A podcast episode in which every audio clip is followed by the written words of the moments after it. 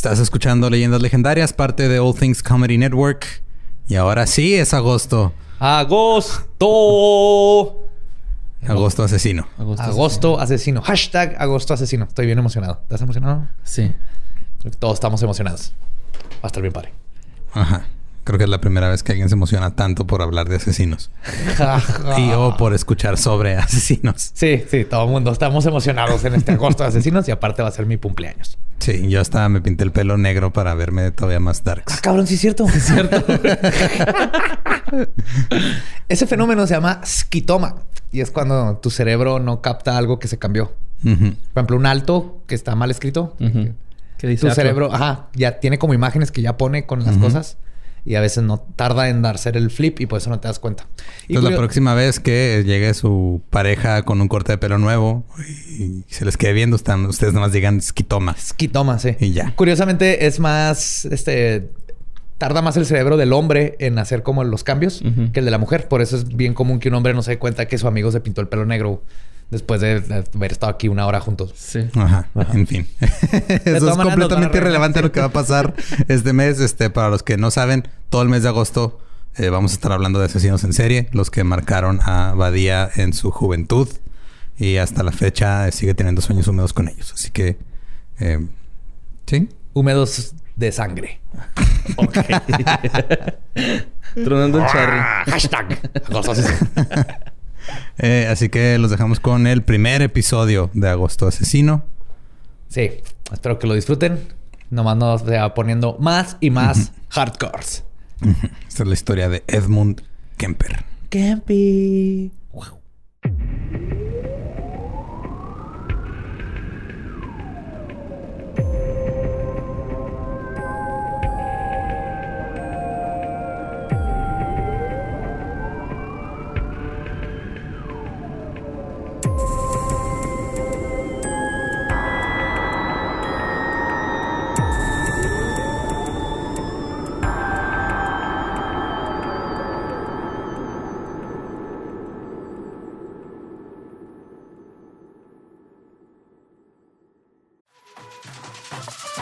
We got a bunch of fries, of course, because when you're Mickey D's, you got to get fries. Delicious.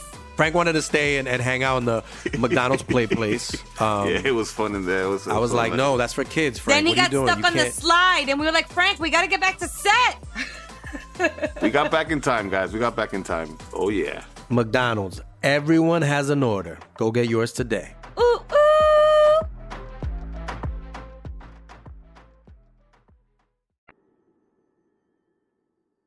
Bienvenidos a Leyendas Legendarias, el podcast en donde cada semana yo, José Antonio Badía, le contaré a Eduardo Espinosa y a Mario Capistrán casos de crimen real, fenómenos paranormales o eventos históricos tan peculiares, notorios y fantásticos que se ganaron el título de Leyendas Legendarias y estamos en otro miércoles macabroso. Sí, señores y señoras, damas y caballeros, niños y niñas que deben de estar dormidos y no escuchando esto. Es otro miércoles, como siempre, a mi diestra tengo la cara de Eduardo Espinosa. ¿Cómo estás, Drolo? Aquí. En, ajá. Muy bien. Y a mi siniestra, Mario el Borre Capistrán, ahora mejor conocido como la cabra satanista. ¿Cómo te sientes con tu con tu tótem nuevo? Muy bien, contento, tiernito. Especialmente si lo cocinas y con una salsa de menta. Mmm. Suavecito. Mm. Cordero. y pues es agosto y les preparé una sorpresa a todos ustedes. Agosto es el mes de mi cumpleaños, yo cumplo años el 11 de agosto, así que decidimos que todo agosto va a ser agosto de asesinos. Y por decidimos, Badía nos mandó un mensaje diciendo quiero que todo agosto sea de asesinos y todos dijimos ok. Este va a ser agosto de asesinos, que es como julio regalado, pero con más sangre. Y más muerte. Poquita más muerte. poquita más muerte. Eh, y básicamente escogí a los asesinos en serie que me hicieron de niño. ¿no? Nadie olvida su primer asesino en serio. Son los que me, forjaron de cuando empecé a conocer todos estos temas. Entonces son así como que los que están cerca de mi corazón. Eso suena de los que me salvé. sí, ay, nunca olvidas la primera vez que te le escapas una asesino en serie. Ay, güey. Y pues ahora todo agosto se va a tratar de estos asesinos que yo de, de jovencito este, me obsesioné con ellos. Ahí van a luego tener conexiones con mi, con mi infancia. Por infancia, parece que estaba muy chiquito. O sea, fue como en finales de secundaria, prepa. Ok. Ajá. Pero para ustedes. Digo, eso no lo hace más normal, pero. No, para nada. Todo lo contrario. Pero entonces vamos a darle el comienzo a Agosto Asesino. Ahí el, al Lolo le mete ahí al- un beat. Yes. A principios de los 70, un gigante con una mente brillante logró poner en pánico al condado de Santa Cruz, California, con una serie de asesinatos dirigidos a mujeres jóvenes estudiantes. Este monstruo logró burlar a la policía gracias a su extenso grado de conocimiento de programas policíacos. Hoy les voy a contar de The Coed Killer, Ed Kemper. ¿Cómo lo han pedido? Desde que empezamos a recomendar Mindhunter, Mindhunter. lo han pedido, Lo han lo han pedido un chingo. Los que han visto Ese es como de los chidos, ¿no? De la serie, güey. Sí, sí, sí, que es el del primero con el que te encariñas, güey. Sí, es que hay una parte de él, es como un osito que... que me asesina a que estudiantes a- jóvenes. que va a tener sexo con tu cabeza, ¿no? Eso sí, no... Sí, ay, mira, ay, ¿qué hizo Eddie ahora? Ajá. Ay, No, sí, este güey está muy cabrón, pero Se al ve mismo tiempo tan es, tierno es, es mitológico. con este su verga en la cuenca del ojo de esa señorita. Ay, Eddie. Pues sí, él fue de los primeros asesinos en serie que conocí así en secundaria cuando compraba mis libros de, de True Crime, cuando descubrí esa sección en, la- en las librerías. Creo que yo del... el- Estoy tratando de acordarme porque yo- fue en la... Cuando ya tenía internet así chido en la prepa. Ajá. Que de repente no sé, no me acuerdo cómo... Este, pero Richard Chase, que ya lo platicamos hace rato, fue de los primeros que dije, ah, qué pedo, güey. De seguro no, no, fue este- no fue en rotten.com. No, ¿Que no, no, fue no. de crimen o algo? No, este fue en un foro de algo, no me acuerdo. Ya es que antes nomás te metías a foros así a pendejear. Ahora Ajá. son grupos de Facebook, antes eran foros en páginas random. Y terminé en un foro así de co- como que estaba buscando historias creepy y luego empezaron a salir historias de asesinos. Y salió la del vampiro de California, que era Richard Chase, algo así. Ah. Y fue el primero que me acuerdo así de que haber visto que me puse a investigar en internet. Que ya sabes que es un asesino en serie. ¿Tú, Sí, tienes un asesino en serie, así que te acuerdas. Ah, esta fue la primera vez que. Manson, güey. Supe el concepto primero. Manson. Sí, güey. Ese fue cuando el primero con el que me clavé. Es que fue como de los más, este. ¿Cómo se dice? De Notorios, mediático. No, y aparte, yo me acuerdo mucho de un documental Y de que los más medianos también. También. sí, pequeños, ¿no? Yo me acuerdo mucho de un documental que está en YouTube, güey. O sea, de hecho estaba hasta recreado por actores, así las escenas que antes YouTube. que- Ajá. O sea, pues eso es así de parte uno, Sí, sí, parte dos, estabas parte bien tres. grandote, borre. Sí, ya, o sea, fue la primera vez que me interesaron, güey, esos Ah, temas. Ajá, sí, no, nunca. ¿Cómo? O sea, no todo el mundo tenía así asesino en serie que dibujaba en cuadernitos y todo como yo. No, más bien bandas de música o, o equipos de fútbol, güey, eran mi Sí. caso. Ajá. Ay, güey. pero- ajá. Bueno, lo bueno que tenemos leyendas legendarias. Edmund Emil Kemper III nació el 18 de diciembre de 1948 en la ciudad de Burbank, en el estado de California, en los Estados Unidos. Pesó nueve- 5.9 kilogramos al nacer. Ah, la verga, güey. Para los que no tienen idea qué es eso, como yo, porque soy malísimo con pesos de así de imaginarme. Un niño normal pesa 2 kilos. Ah, entre dos y tres. y tres, Ajá. máximo 3. Eso es lo normal. Este vato pesó el doble, 6 kilos. Es, Un- mi, mi brazo, así. sí, es una lata de un galón de pintura No mames. que salió así Ujú. por de la, vagina, de su, madre. mamá. Su padre, Edmund Emil Kemper II, a quien le decían II, era un veterano de guerra y su madre, Carnell, era una culera con C mayúscula. Ya les voy a platicar por qué. Siempre existió una tensión en el hogar de los Kemper, que además de Ed incluía a sus dos hermanas, Aline y Susan, una mayor y una menor. Carnell tenía una actitud dominadora y castrante que permeaba al hogar.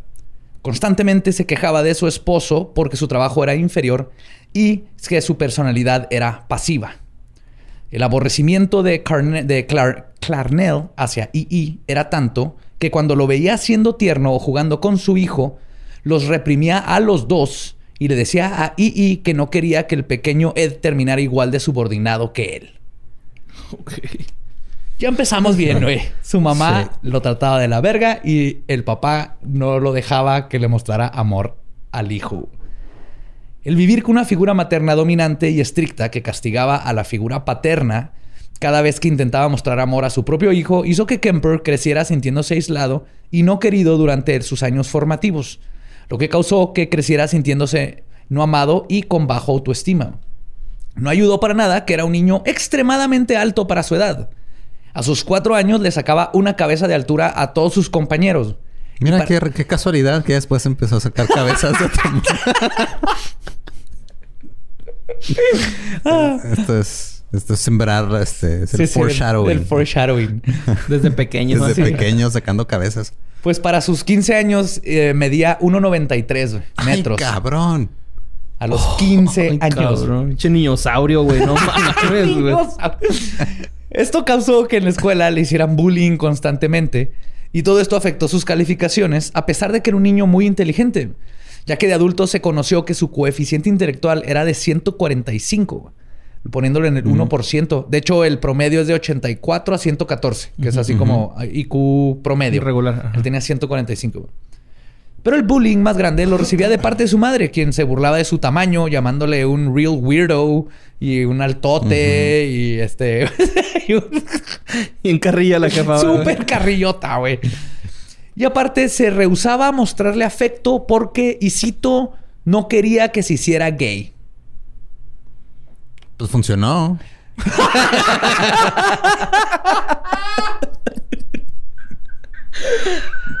Qué punto para mamá que no, no mames. Tampoco ayudó que a sus ocho, años su mamá se enojó con él y como castigo lo obligó a dormir en el sótano sin luz, sin cama o cobijas por ocho meses. O sea, ella se iba a dormir a la recámara, sus hermanitas y todo, y él vas para el sótano. Y ahí dormía sin luz. Imagínate a los ocho. A mí me daba miedo el closet. ¿A quién no le daba miedo el closet o abajo de tu cama? No teníamos sótano, pero todos los sótanos dan miedo. Ahora imagínate a esa edad vivir en un sótano. No, sí está feo. El constante abuso de su madre alcohólica creó a un niño que no sabía socializar ni con otros niños ni con adultos, algo que lo perseguiría por el resto de su vida. En 1957, E.E. finalmente decidió dejar la relación tóxica y dejó a su familia. Y aunque esto fue beneficioso para él, Kemper, de nueve años, se sintió abandonado y ahora tenía que vivir solo con su mamá, que constantemente le decía que lo odiaba porque le recordaba a su padre. Con las únicas personas con las que podía socializar, socializar era con sus dos hermanas, quienes se encargaban de cuidar y dar el espacio que su madre no le daba. Pero conforme fue creciendo, el trauma y abuso infligido por la mamá comenzó a manifestarse en la forma de una obsesión por la muerte. Le gustaba jugar con las muñecas de sus hermanas para arrancarle las cabezas y las manos, lo que hizo que sus hermanas no quisieran jugar con él. Eh, eh, iba a contar algo, pero una vez le, presté mis, las muñecas de mi hermana a unos amigos, las Barbies porque era la única pornografía que teníamos. y luego cuando ves que traían calzón te agüitabas, güey. No, no, no. Y luego se tuvieron que ir, se fueron a su casa y tal, no llegaron sus papás. Tuvieron que regresar a mi casa y les abrió la puerta a mi mamá y las vio con las como cuatro Barbies desnudas. Y luego tuvimos que explicar por qué le había prestado cuatro Barbies desnudas a mis mejores amigos. No estuvo chido. No, pues no. ¿Cuándo? Y una vez, este... Eh, con una de mis primos, con cuál prima fue, pero este. Por eso los del norte nos tienen así catalogados. No, güey, o sea, ella estaba, o sea, me, cuidaba mi tía, creo que era mi prima Brenda, y ella tenía sus Barbies y yo tenía mis tortugas ninja. Entonces me, quitaba mis tortugas ninja y las ponía así a besarse con sus Barbies. Sí, sí, es que eso es normal. sí. más, más en esos tiempos que no sabes bien qué está pasando y luego más en esas décadas donde no había internet ni pornografía fácilmente. Este... Tienes que encuadrar una Barbie. Ajá. Pues eso es lo que hacía uno, güey. Cuando Kemper cumplió 10 años, Clarnell comenzó a obsesionarse con la idea de que ya estaba llegando a la pubertad y por eso iba a terminar abusando sexualmente de sus hermanas. Ah, claro, porque todos los hombres son violadores en potencia. tu cara, gordo, es que Pues sí. Esa es la lógica. Muy, muy proactiva esta Clarnell, güey. Súper proactiva, güey. No, no le voy a dar besos porque luego se hace gay. Ah, no, ya le está saliendo pelo en las bolas. Va a violar a sus hermanas. No, no, no. Pues Clarnell hacía que Kemper entrara. Este, ah, perdón. Decidió regresarlo a dormir al sótano a los 10 años. La única puerta de acceso estaba en la cocina. Entonces Clarnell en las noches hacía que Kemper entrara al sótano. Le ponía la pesada mesa del comedor encima a la puerta, que era la única forma de salir y entrar. Y ella y sus hijas dormían en sus cuartos mientras Kemper pasaba las noches en un sucio, frío y tenebroso sótano. Es que las mamás saben, güey. sí saben en lo que sus hijos se van a convertir, güey. Sí. O los convierten en lo que son. Oh, sí. profecía. ¿Cómo es la profecía? Auto... Autocumplida. Cumplida, ajá. Self-fulfilling prophecy. Sí, se hizo lo que no quería que se hiciera. Kemper reaccionó a este abuso mostrando uno de los factores principales de la triada de McDonald. Asesinó al gato de la familia enterrándolo vivo en el jardín. Porque empezó a... Se verga. empezó a mostrar cariño hacia la hermana, el gato. Y luego las hermanas ya no jugaban tanto con él, entonces fue así de voy a enterrar vivo al gato. Cuando estaba seguro que el gato había muerto, lo desenterró, le cortó la cabeza y la montó en un palo y se puso a examinar el cuerpo. A los 12 años, su juego favorito era, y cito, la cámara de gas, el cual consistía en pedirle a una de sus hermanas que lanzara una pelota dentro de un cuarto cerraran la puerta y luego Kemper actuaba como si la pelota hubiera sacado un gas mortal, comenzaba a retorcerse en el piso y pretendía que se estaba sofocando hasta que moría. Qué divertido. Dijo nadie nunca. Una de sus hermanas cuenta que en una ocasión Kemper le confesó que le gustaba una de sus maestras. La hermana le dijo que debería de darle un beso en el cachete a ver qué pensaba, jugando como hermana. Kemper le respondió y citó, no puedo hacer eso, tendría que matarla primero. Hmm. yes. Pinche Kemper, güey, ¿qué pedo? Pues eso pasa cuando tu mamá te hace estas cosas, pues A sus 13 años, cansado del constante abuso verbal de su madre, decidió huir de su hogar. Pidiendo aventón, logró llegar a casa de su padre que estaba a las afueras de Los Ángeles. Para sorpresa de Kemper, se enteró que su papá se había vuelto a casar y tenía un hijastro. Esto hizo que se sintiera reemplazado y comenzó a comportarse de forma violenta contra la nueva familia de su padre.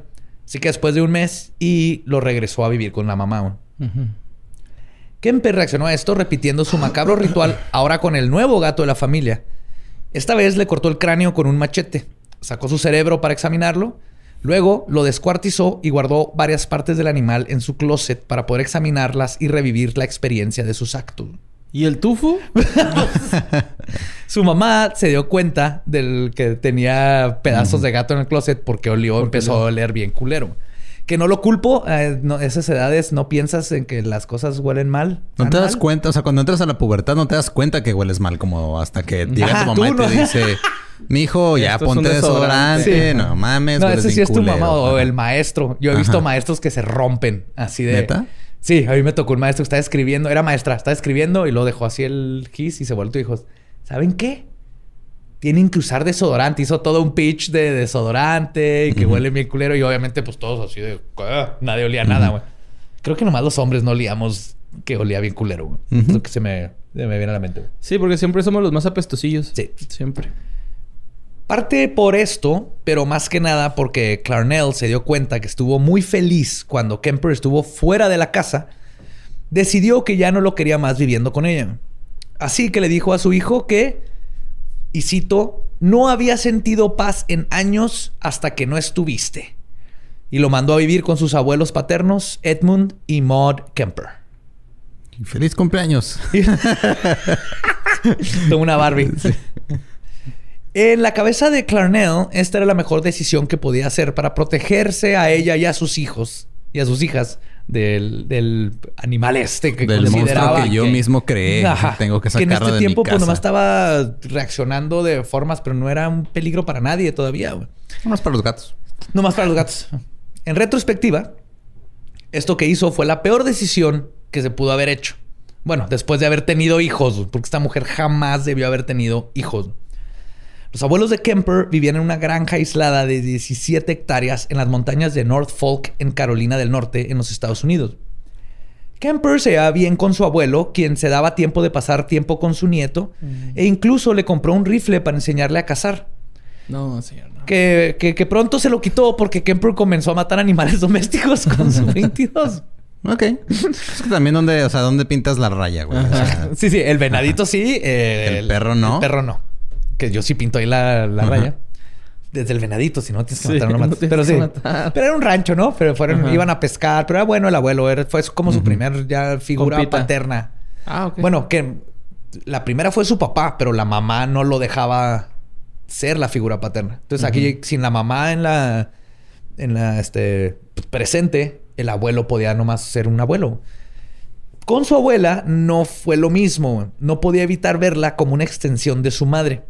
De hecho, en una entrevista dijo que no la soportaba por la misma razón que no soportaba a su mamá. Eran igualitas y por eso tampoco se podían aguantar una a la otra. No se llevaba para nada Clarnell y Maud. Y Maud no era violenta ni alcohólica como la madre de Kemper, pero sí tenía el mismo carácter castrante y era rápida para responder a Kemper, especialmente porque era escritora y pasaba casi todo el día en la casa. Estaba acostumbrada a estar generalmente sola y para ella ahora Kemper era una molestia y ella no era penosa en hacérselo saber. No ayudó al ambiente que Maud estaba acostumbrada a que Ed siempre se encargó de todo, hasta que comenzó a desarrollar síntomas de demencia lo que hacía que Maud ahora tuviera que encargarse cada vez más y más de su esposo. Ok. Entonces el abuelito ya le empezó a dar. sí, el abuelito. A, perder las canicas. Se empezaron a ir las cabras.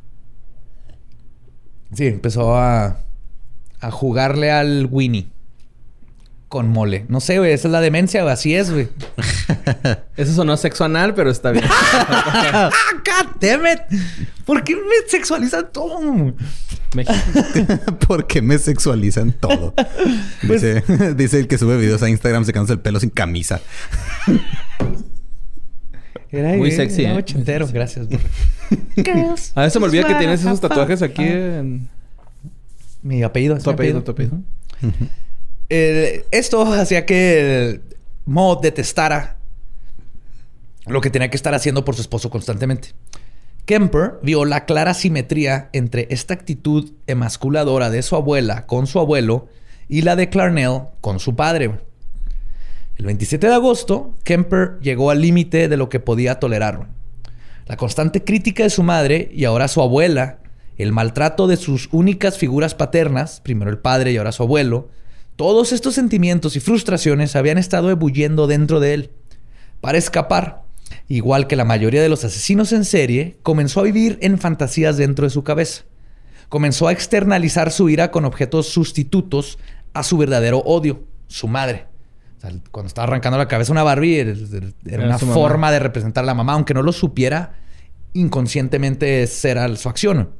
Al no tener la capacidad emocional para defenderse, y al mismo tiempo vivir en la dicotomía entre buscar el amor de su madre y detestarla, que es lo que le pasa a estos niños con este tipo de abuso. Los síntomas de un psicópata se desarrollaron. Los objetos sustitutos comenzaron con las muñecas de sus hermanas. Cuando eso ya no saciaba su parte fantasiosa, se pasó a destruir propiedad de otras personas, luego a lastimar animales, y este día cruzaría la línea a saciar la fantasía de lastimar objetos y animales que ya no podían suprimir su verdadero sentimiento. Kemper había estado sentado en la mesa de la cocina junto con su abuela, cuando ella comenzó a regañarlo de nuevo, lo que los llevó a una discusión, como yo era común. Kemper se levantó de la mesa, fue al garage y tomó el rifle que le había comprado su abuelo. Entró de nuevo a la cocina donde encontró a Maud aún sentada en la silla revisando unos cuentos de niños que había escrito y le disparó en la parte trasera de la cabeza matándola. Tiro de gracia. Tiro de gracia, pero ahí no acabó. Después le disparó dos veces más en la espalda. Y finalmente fue a uno de los cajones de la cocina, tomó un cuchillo y la apuñaló en repetidas ocasiones. Esto era un ataque de furia. Y de hecho, cuando la furia disminuyó, Kemper llevó el cuerpo de su abuela a la recámara porque tenía miedo que su abuelo, quien regresaría en cualquier momento desde el mandado, encontrara el cuerpo. Luego de dejar el cadáver, se fue a la puerta principal a esperar a su abuelo donde decidió que la mejor manera de explicarle que había muerto su esposa era recibiéndolo con un balazo en la cabeza. Después de matar a su abuelo. ¿Qué le pasó a mi esposa? Esto. Oye, abuelo, tenemos que hablar. ¿Te vas? Es mi abuelita. Pues, ¡pau! Sí. Ay, no, güey. Sí, y aquí dicen que Kemper fue el... No, no creo que haya querido matar al abuelo tanto como... Porque él nomás le dio un balazo y ya. Fue una forma de lidiar con algo que no sabía que tenía que lidiar. Es, horrible todo lo que le está pasando a este niño en este momento.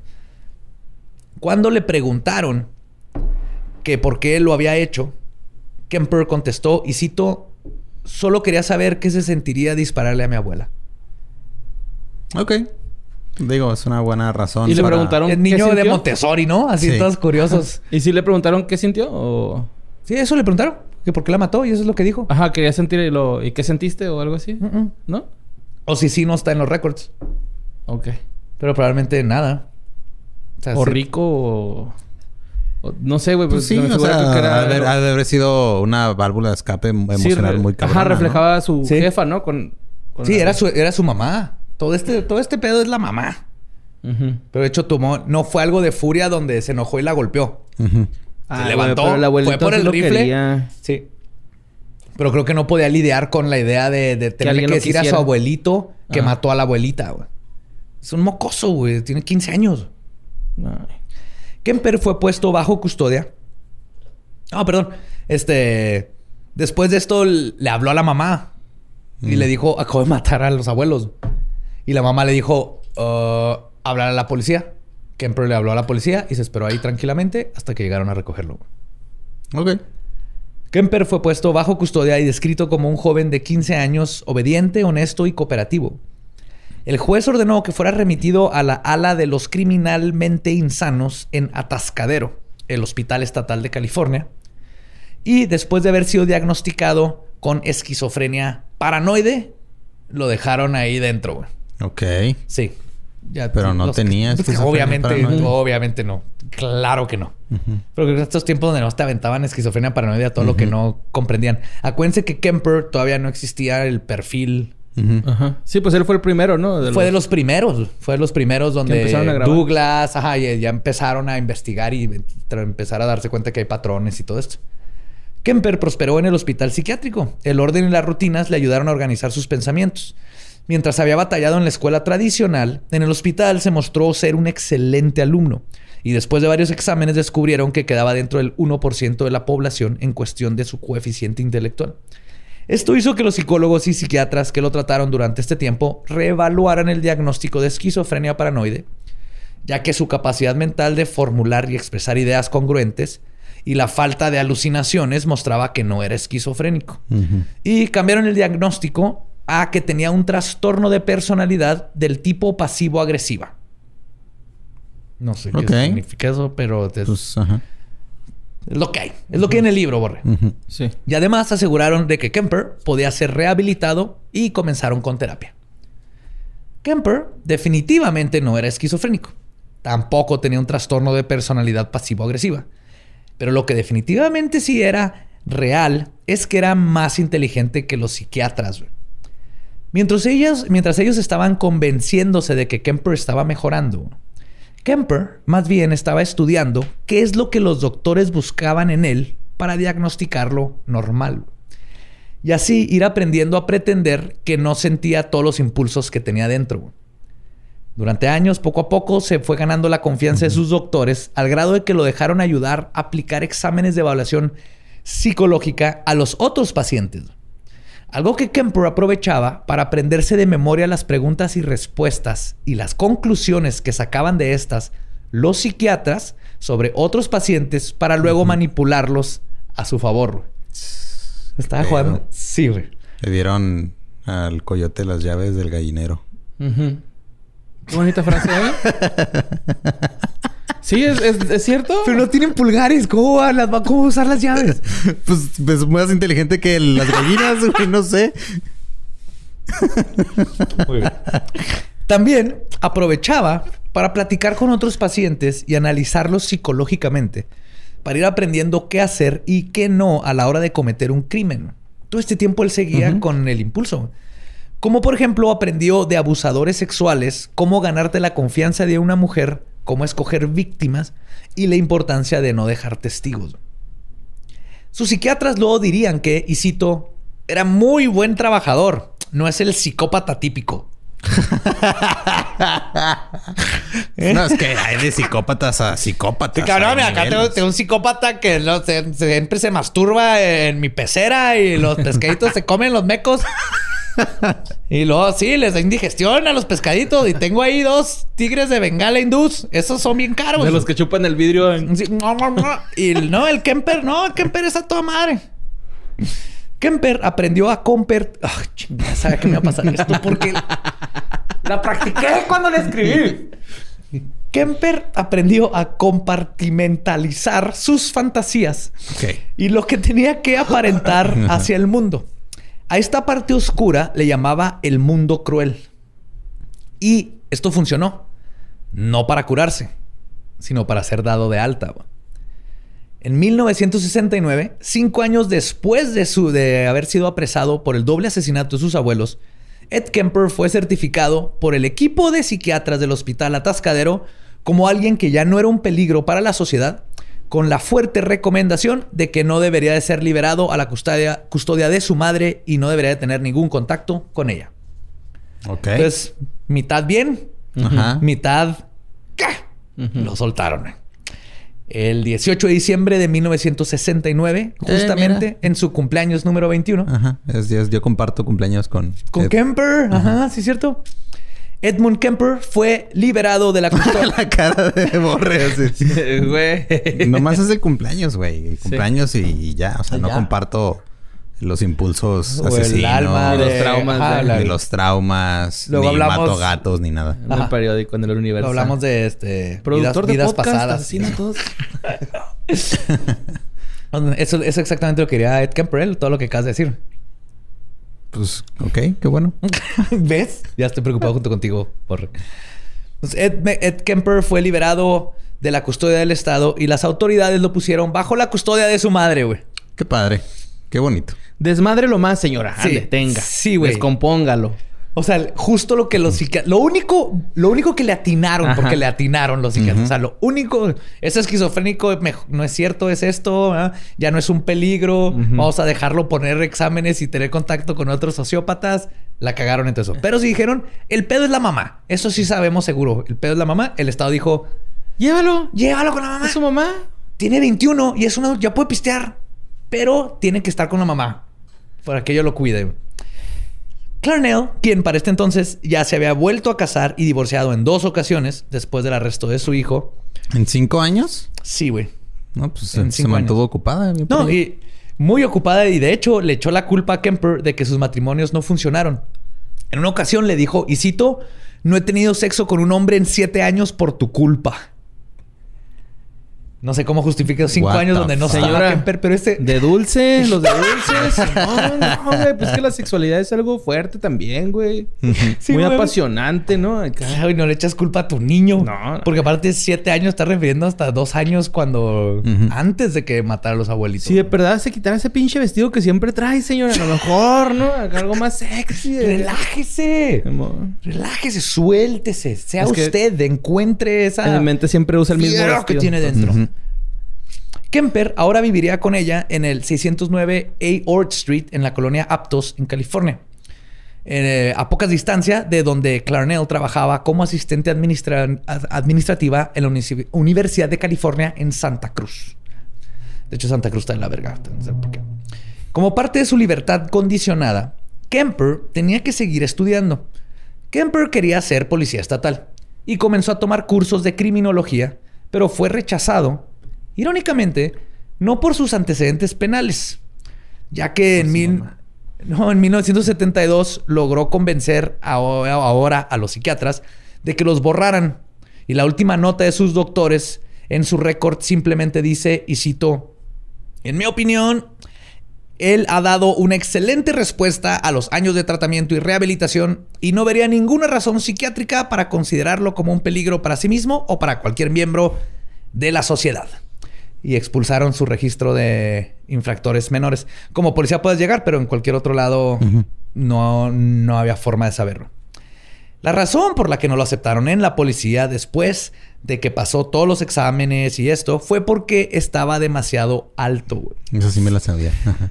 Para este tiempo, güey, Kemper medía 2 metros con 6 centímetros y pesaba 127 kilos. Será un Jason güey, un animalote adorable. Porque si lo ven, si era así como en Mindhunter cuando ves sus entrevistas. Solo era un poquito más delgado, ¿no? Sí, Porque pero sí, en Mindhunter sí lo ponen más gordito. como que el huesos pesados. Así como uno. Siempre le dicen que gordo y la verga. Aún así- amor en reposo, la verga. ¿Todo bien, Borre? ¿Necesitas, necesitas una Barbie para arrancar la cabeza? No, estoy bien. Bien. No necesita arrancarse la cabeza él solito. Aún así, Kemper se hizo amigo de varios de los oficiales y le gustaba frecu- frecuentar el bar The Jury, Jury Room, casi todos los días después del trabajo para platicar con los oficiales que usaban el recinto como su lugar de preferencia para ir a tomar. Era el clásico bar de policías y Ed siempre andaba ahí. Y de hecho el mismo Kemper más tarde se refería a sí mismo como el friendly nuisance o el amiguito molesto. Que todos los policías así, ay, viene el, el Eddie. Y platicaba con ellos, le sacaba información, que luego sirvió sus crímenes para sacarles información de qué andan buscando. Pero todo el mundo lo veía como este tipo que estaba ahí chido, de repente ya me cansó. Sí, bueno, Pero no hay pedo, güey. Ah, voy a, ir afuera, güey, acá a fumar. Sí. sí, ese güey. De hecho, los policías luego lo describieron como el gigante gentil, así decían, the gentle giant. Obviamente Kemper estaba tomando notas mentales, güey. Igual que con los psiquiatras, para aprender cómo pensaba la policía, sabiendo que quizás algún día no podría controlar sus impulsos. La única relación de largo plazo que tuvo Kemper sucedió durante este tiempo. Comenzó un noviazgo con una muchacha de 16 años, a quien eventualmente le propuso matrimonio en 1973. Pero terminaron separándose porque Clarnell no aprobaba de ella y constantemente hostigaba a su hijo hasta que la relación fracasó. En una ocasión, su madre le dijo que la muchacha estaba demasiado joven para él. Kemper le explicó, ajá, Digo, esa parte, pues. Eso fue nomás una, pero de todas maneras, Kemper le explicó que había perdido su infancia en el hospital y no sabía socializar con gente de su edad. O sea, imagínense, Kemper entra de 15, sale de 21, se perdió lo que era conocer jóvenes de su edad, crecer con joven, gente de su edad. Cotorrear, Cotorrear las pedas. De hecho, él dice que salió de la cárcel y ya había, ya los jóvenes hablaban otro idioma, les gustaban otras cosas, otra música. No sabía socializar con gente de veintitantos años, que era él, porque él se quedó en los 15, básicamente.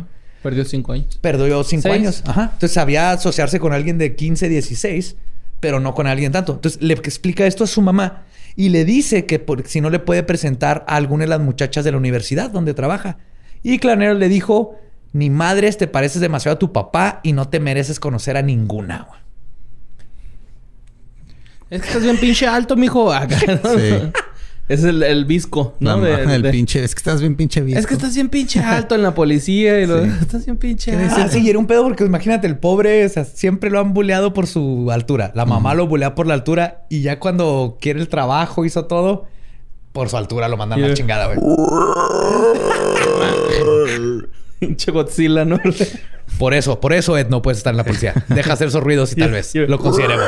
No, Ed, no, eso es exactamente lo que no puede. No. No, dame tu, dame tu placa y tu pistola. Ese fue no. Esto determinaría justamente en Kemper el perfil de sus víctimas. Este comentario de la mamá. Sí, es de que no las puedes. no, te, no, te, las, mereces. No te las mereces. Cuando Kemper había ahorrado suficiente dinero, se mudó a vivir con un amigo en la ciudad de Alameda. Aún fuera de su casa, todavía se quejaba de no poder alejarse de su madre, ya que ella lo llamaba regularmente y le hacía visitas sorpresas. ¿Para qué vergas, güey? Pues para chingar, güey, para qué. Eso ya es porque entiendo el punto donde me caga mi hijo y ahora tengo que mantenerlo. Pero ya se va y ahora es chirlo a chingar, güey. Esto ya es un odio que. Sí, nada, la culera es la jefa, güey. Pues sí, pues sí, sí, ha sido todo el tiempo. Todo el tiempo, güey. Pobrecito Ed. Consiguió un trabajo como policía de caminos, igual que su finado abuelo, de hecho. A los pocos días de trabajar ahí, un auto lo golpeó mientras conducía su nueva moto que había comprado con su salario. En la demanda ganó 15 mil dólares por los daños. 90 mil más o menos de hoy. Con eso se compró un Ford Galaxy del 69. Sí, está chido, sí. Para levantar morritas, ahora sí. Claro, güey. Para levantarlas. No, en el buen plan. En el buen plan, güey. Cuida tus palabras, borre. Sí, sí, no. Asesino Mira. serie, leyendas legendarias. Cuida las palabras. no, o sea, para... Como hombre, como hombre juarense no puedes usar esa frase, Sí, cierto, cierto. Pero es así como de... Hey, ¿qué onda? Vamos al cine. De hecho, no, ahorita que lo mencioné, varias veces quería poner... Levantó, pero de que porque pedían ride y en inglés les, dio un levantón, un, aventón, pero ride. la levantó, es así que, ah, sí, la levantó de tal lugar, pero ya esa connotación ha cambiado totalmente. Sí. A pesar de la aparente independencia que tenía, el odio hacia su madre no disminuía. La omnipresencia de Clarnell, Clarnell en todos los aspectos de Kemper lo llevaron a la realización de que tenía que matar a su madre, pero no estaba listo emocionalmente para eso. A pesar de que la odiaba, una parte de él añoraba el ser aceptado y su psique no estaba mm. listo para lastimarla. Sí. Ay, güey, pero su abuelito le valió verga y su abuelito era bien vergas con él. Sí, pero es que el abuelito no es tu mamá. Esa, esa es la importancia y es lo que pasa. bueno, no sé, ¿tu abuelito es tu mamá? Pues me dio teta. no. es que sí, como la figura materna en chorro de asesinos serie que pasan por esto es eso. Crean ese rompimiento de psique donde es que ella me, yo quiero que me quiera.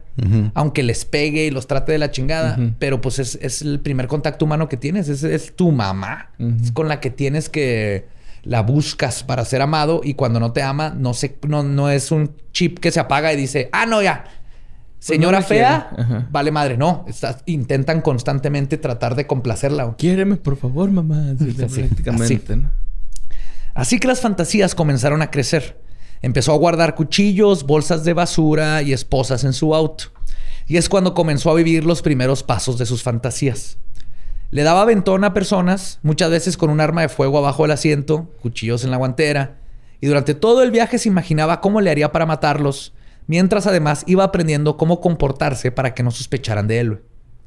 El mismo Kemper menciona que hizo esto en unas 150 ocasiones, pero nunca cruzó la línea entre la realidad y su fantasía. Se estaba como probando nomás.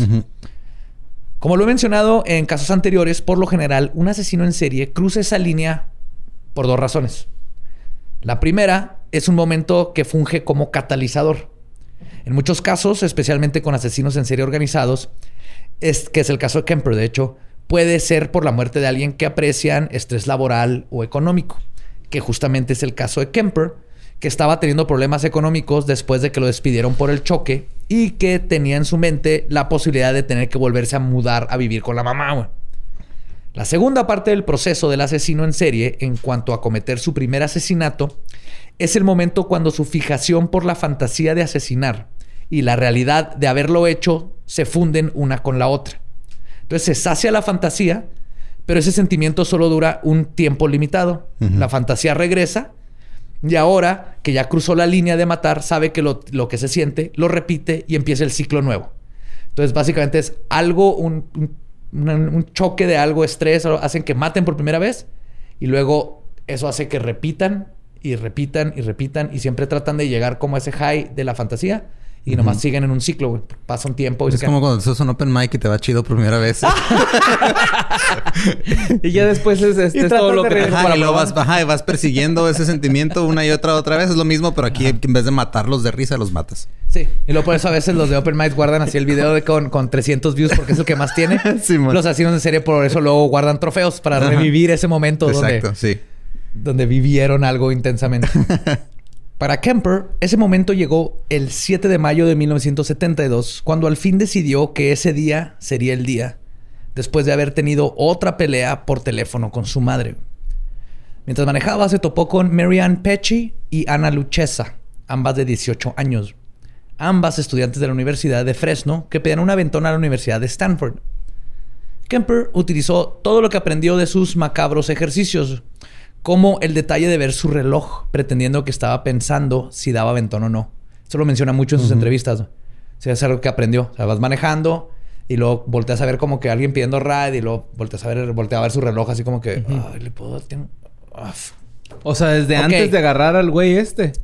Sí, o sea, desde que las veía, al que le iba a dar ride, le hacía como que no, pues a ver si tengo tiempo. No, ok, fuck it. Voy a darte ride. Pero sí lo tenía el güey. No, claro, era. estaba fingiendo. Cómo, cómo darle confianza a la gente para que ah, se este subiera. Es, chido. es un carro de dos puertas.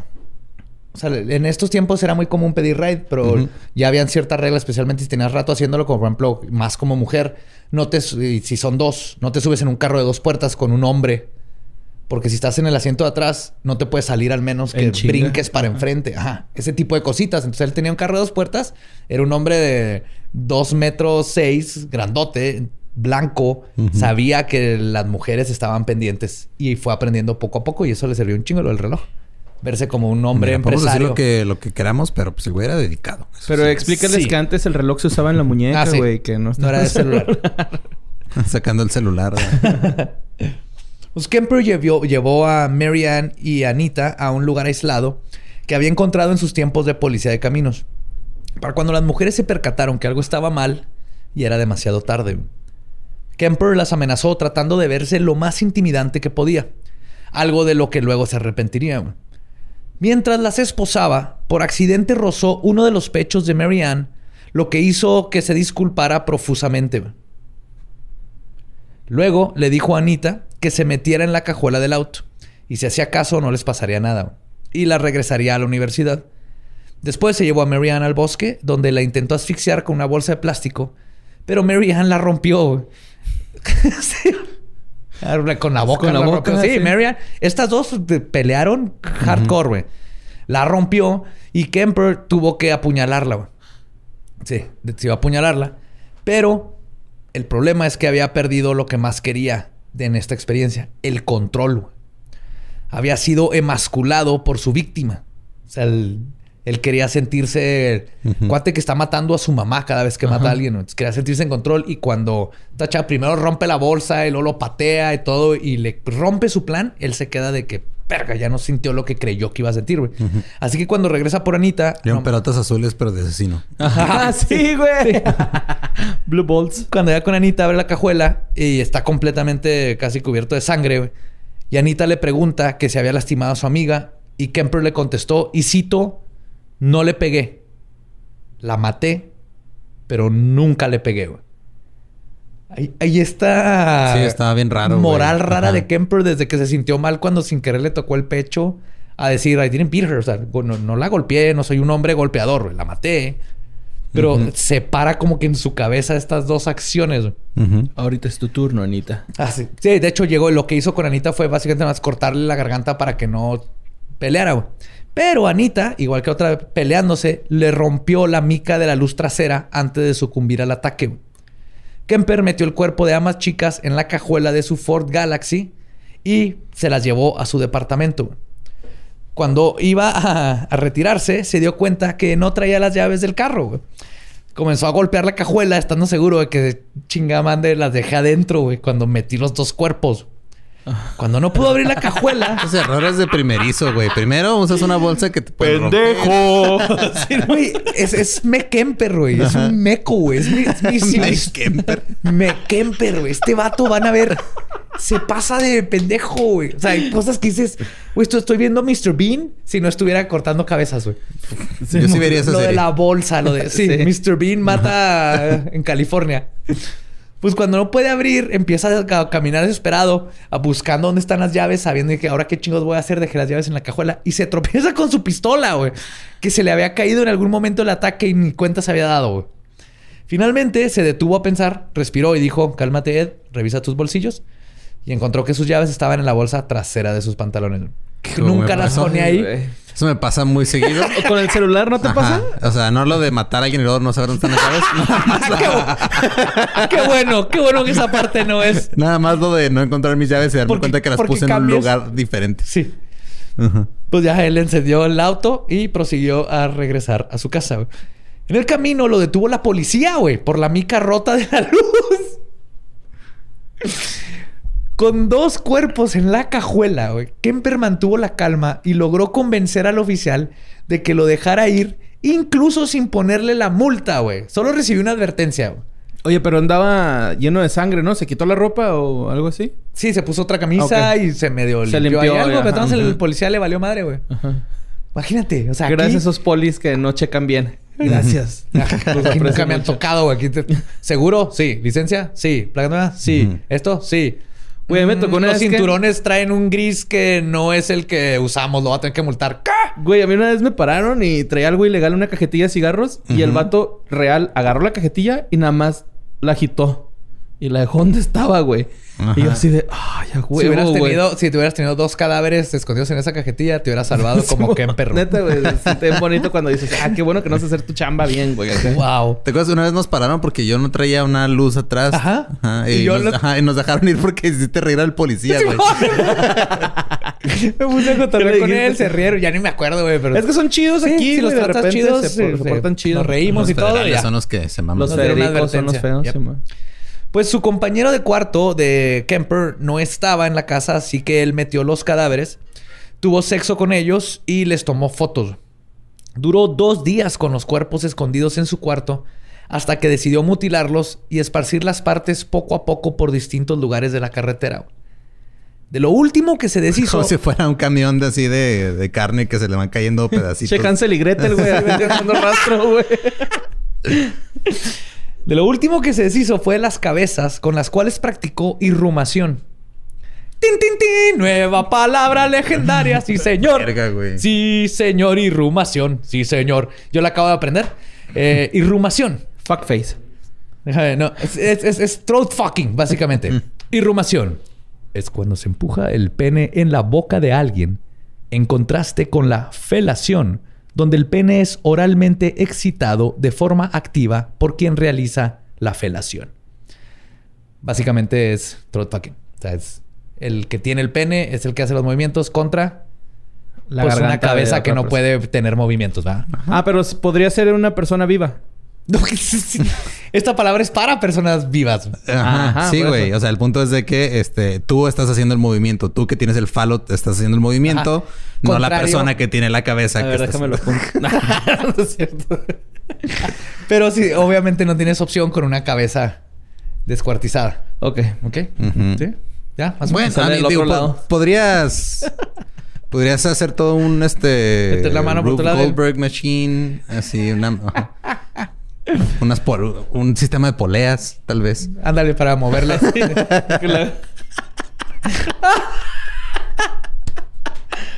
Derecha para atrás, izquierda, para enfrente.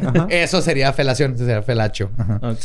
Su primer asesinato le había enseñado algo a Kemper amenazar a su víctima la va a hacer que entre en pánico y que él pierda el control.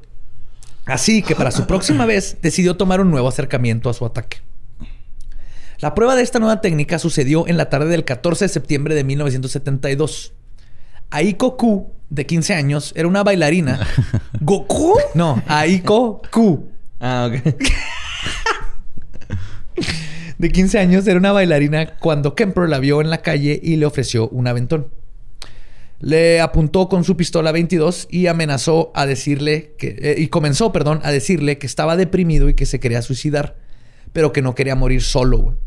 Durante todo el camino le fue diciendo esta historia. La llevó a un lugar aislado y le dijo que siempre ya no quería suicidarse y que la plática le había ayudado. Aiko en parte le creyó por lo menos se calmó. Y para este tiempo, ella sabía que estaba negociando por su vida, pero estaba calmada, que es lo que quería Kemper, güey. Kemper ahí estaba así que, uff, estoy haciendo como va todo, güey. En un punto de la conversación, Kemper se salió del carro para sacar algo de la cajuela. Cuando regresó, se dio cuenta que dejó las llaves adentro del carro junto con su pistola debajo del asiento, güey. Y estaban los seguros. Meco, güey. Que le ponga arneses, güey. Me lo ahí te digo. Me Kemper. Güey, qué, qué oso. Eso es un oso, güey. Oye, este, víctima, este... Eh, güey. No. seguro. Pues, te iba, te, iba, te iba a matar, pero dejé las llaves. Qué eh, güey, te encerré, güey, pero te puedo liberar si levantas el seguro, ¿no? Y sabes, o sea, porfa, sé que estamos acá en un lugar aislado. Oye, yo creo que los Mustang tienen una polea que abres la cajuela desde adentro. Galaxy. Ah, sí, es cierto. Sí, es cierto. Ay, ¿por qué traías un Mustang en mi cabeza? No sé. Pues nunca sabremos cómo lo hizo exactamente. Pero Kemper logró convencer a Aiko de que se de que quitara los seguros y ella accedió y Kemper inmediatamente la estranguló hasta dejarla inconsciente. Luego la ahorcó con su propia bufanda y la mató. Pero convenció a una de sus víctimas que estaba en el carro con la pistola. Eso está. Fuck. Ese güey hubiera sido un excelente vendedor de Herbalife. de pirámides, eh, ¿verdad? Sí, güey, cabrón. Ay, güey. De ahí manejó a su bar favorito a tomarse unos tragos. Cuando se iba cuando se iba, perdón, abrió la cajuela ahí en el estacionamiento. ¿Se acuerdan que el bar era de policía? ¿De policía? Ahí mismo en el estacionamiento lo abrió y cito, admiré mi captura como si fuera un pescador, güey.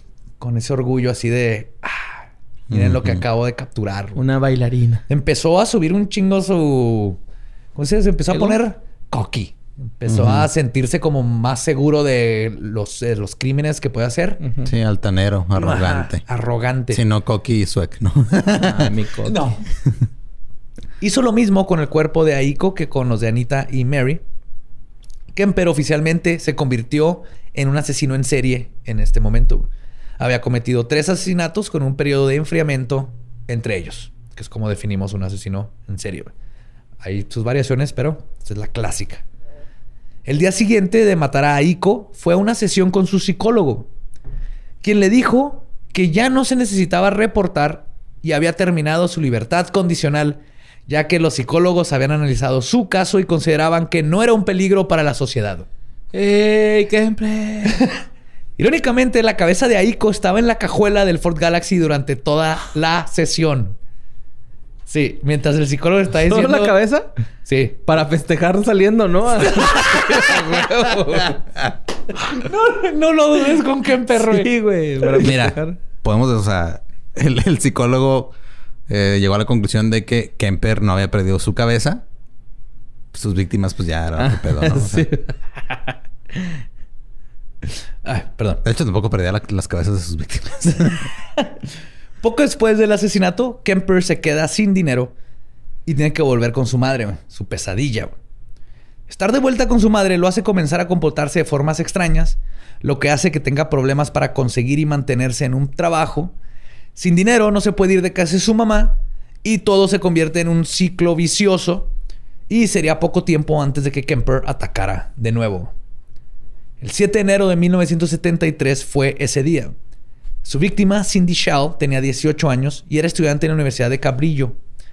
Aplicó su técnica de dar falsas esperanzas para mantener el control y esta vez simplemente le disparó en la cabeza con su 22. Se llevó el cuerpo a casa de su mamá, donde lo guardó en el closet. Entró mientras la mamá estaba dormida. Esperó hasta la mañana siguiente que Clarnell se fue al trabajo para comenzar su mórbido ritual de necrofilia. Luego descuartizó el cuerpo en la tina de su mamá y finalmente practicó irrumación con la cabeza desmembrada por varios días. O sea, este vato se comportó con el cuerpo de una persona como un chavito que se encuentra un playboy, güey. Sí, güey. Que llega y lo escondes abajo del colchón y luego no puedes dormir y en cuanto se va tu mamá al mandado es de... Y a huevo. Voy a sacar la cabeza. y la cabeza. Oye, pues es que también para ese güey cargar cuerpos estaba bien pelada, ¿no? Pues pinche madresota, güey. sí, ese güey las cargaba así Ajá, como, a las dos al mismo tiempo. Como bolsas del mandado, ¿no? Así acá. Sí, era un monstruo. Guardó la cabeza en el closet durante estos días hasta que finalmente decidió enterrarla en el jardín de su mamá, justo debajo de su ventana o sea, la ventana de mamá, con la cara de Cindy apuntando hacia ella, porque dijo Kemper que era apropiado, ya que, y cito, mi madre siempre fue una persona que quería verse por encima de todos los demás. Jala verga, güey. o sea, si esto no va, dice mami, mami issues, mami issues. Fuck. Sí, güey. Sí, en inglés, o sea, lo tuve que traducir para que quedara, pero en inglés era She like to be... ¿Cómo? Este, like to be looked up to. Entonces, por eso le puso así una cabeza. Es por encima del hombro. Es... Siempre que siempre ve por encima del hombro. ajá, ver hacia arriba. Hacia arriba, ajá. O sea, le gustaba que la vieran como que alguien que estaba más arriba que los demás. Por eso el equivalente para la jefa sería esa, ¿no? Ver por encima del hombro, así como ella ve no, no, no. todos para abajo, güey. Ah, ok. sí. Es al revés. Sí, sí, Te quiero, Borre. te quiero. Es que yo sí sé español. Más que inglés. más que inglés, más que inglés. Kemper aceleró su tiempo de enfriamiento entre los asesinatos después de una pelea muy fuerte con su mamá. Rosalind Thorpe y Alison Liu, de 23 y 20 años respectivamente, se subieron al auto de Kemper el 5 de febrero, febrero de 1973. Ellas dos tienen un significado más profundo que sus víctimas anteriores ya que esta vez las escogió justamente porque eran estudiantes de la universidad donde trabajaba su mamá. Ahora sí fue como, si te fijas, cada vez está tratando de chingar más a la mamá, cada vez se, le va acercando. Exacto, se le acerca a la mamá. Parece este me imagino que es como un radio. Y ella está en el centro y este güey va así... Va poco a poco. disminuyendo, mm, chingaquedito. Ajá. Por chingaquedito es, poner la cabeza de una víctima abajo a la cama de tu... del jardín de la ventana de tu mamá. Pero es un chingaquedito, Hardcore. Para este tiempo, la comunidad de Santa Cruz estaba en pánico por lo que no sabían eran dos asesinos en serie. O sea, en este tiempo, junto al mismo tiempo con Kemper estaba Herbert Mullin, que era un esquizofrénico que creía que necesitaba matar a un chingo de personas para detener un, un, este huracán terremoto bien cabrón que iba a Ah, destruir California. terremoto. Que no pasó. Entonces está cabrón ese pedo. Ya, ya haremos el tema de Herbert Sí. Mullin. ¿No pasó porque mató a los suficientes? ¿O No es lo que no- es lo que nunca vamos a saber, Sigue Eduardo. temblando ahí, güey. No, no, pero iba a haber uno catastrófico que matara a todos Ah, y no No, sé que mataba. le- o sea, es que el- está la falla de San De Andrés, San Andrés. y le San llaman The Big One. Es por el ejemplo, que va a ah. llegar a chingarse todo. Herbert Mullin sí era esquizofrénico, tenía alucinaciones y todo esto. Pero tenían en Santa Cruz, güey, es un condado, es una chingarita. Sí, tenían chiquito. dos asesinos en serie bien hardcore. Y de seguro tiene que ver con el plomo. Pero también es otro pedo. Y como medida de seguridad, la universidad le dijo a sus alumnas que solo tomaran aventón de autos que tuvieran la calcomanía U of C. University of Santa Cruz.